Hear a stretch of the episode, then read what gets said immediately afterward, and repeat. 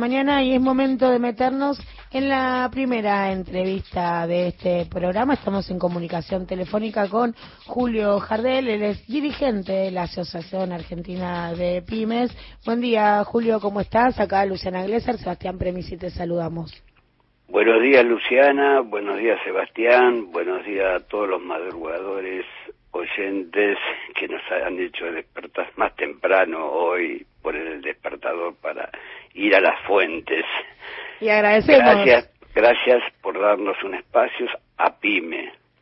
No, bienvenidos. Asamblea de Pequeños y Medianos Empresarios. Gracias. No, muchas gracias por la predisposición y entonces la pregunta directa, las pymes.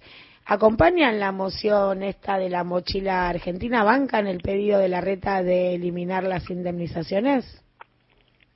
Eh, voy a hacerte una aclaración, Luciana.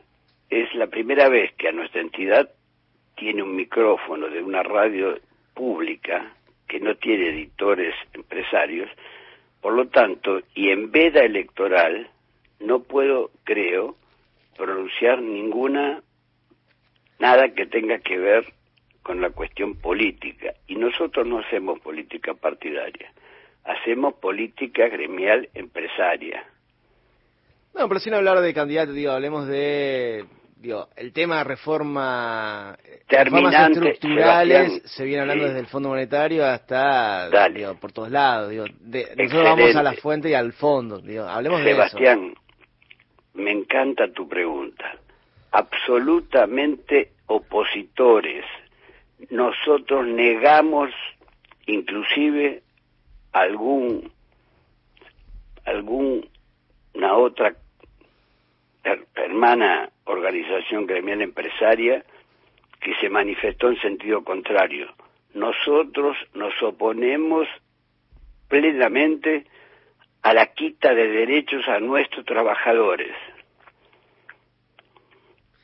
¿Cuál es la puja que hay hoy con el, establishment, las grandes corporaciones y, contra el gobierno, digo, ¿qué, ¿qué, piden? O mejor dicho, si no quieres hablar del gobierno por lo de la veda, digamos, ¿qué piden las grandes corporaciones hoy en Argentina?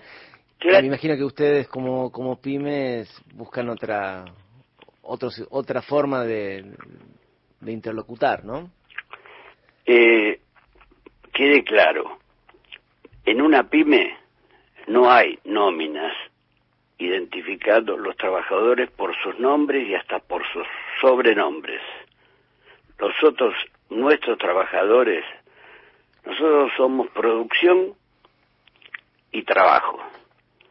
Es decir, capital, pequeños capitales, sin espaldas, sin espaldas financieras, sin financiamientos exteriores, en donde nosotros lo vemos crecer a nuestros trabajadores y es el principal capital que tiene una pyme, el capital humano, el que formamos, del que aprendemos, al que los hacemos crecer.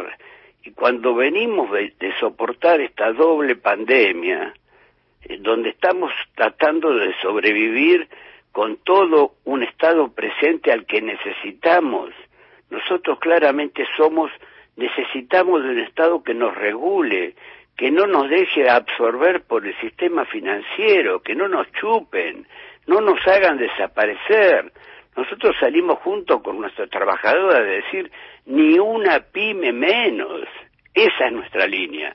34, casi 35 años de vida defendiendo al pequeño, mediano empresario desde mi pyme, la cooperativa, la empresa recuperada.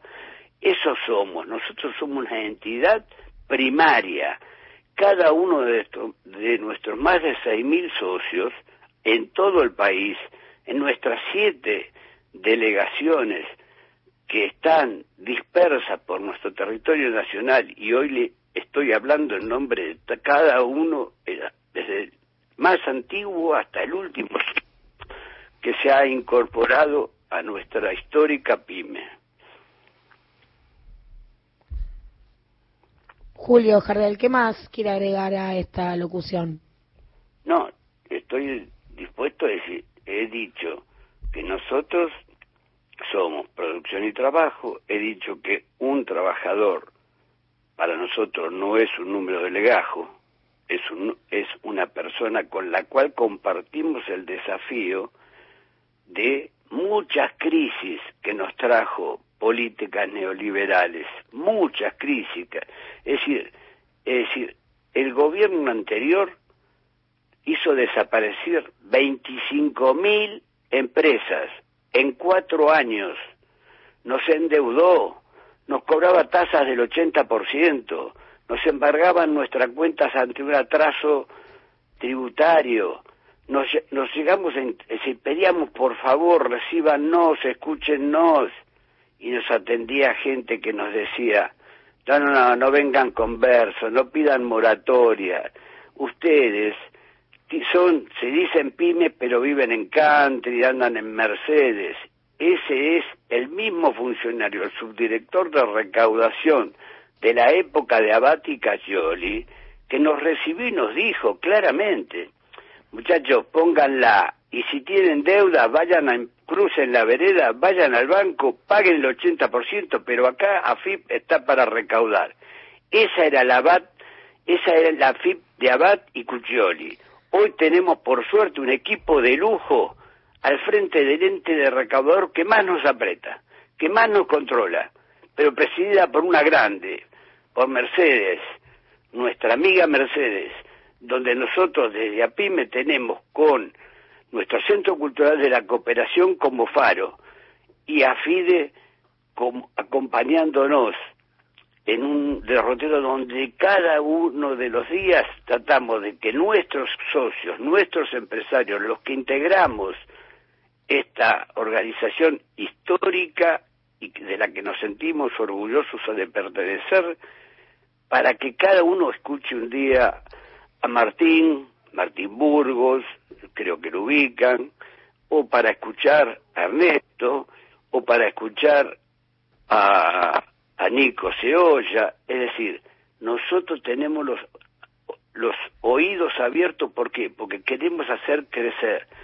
a nuestros socios escuchando distintas voces. Somos extremadamente democráticos. Es decir, cada representación, cada uno de los 29 miembros de comisión directiva más comisión fiscalizadora, el lunes casualmente vamos a vamos a considerar en Comisión Directiva Nacional nuestro balance cerrado el 30 de marzo de este año. Muchas gracias, Julio. Estamos hablando con Julio Jardel, eh, directivo de APIME. Muchísimas gracias con esta comunicación con A las Fuentes.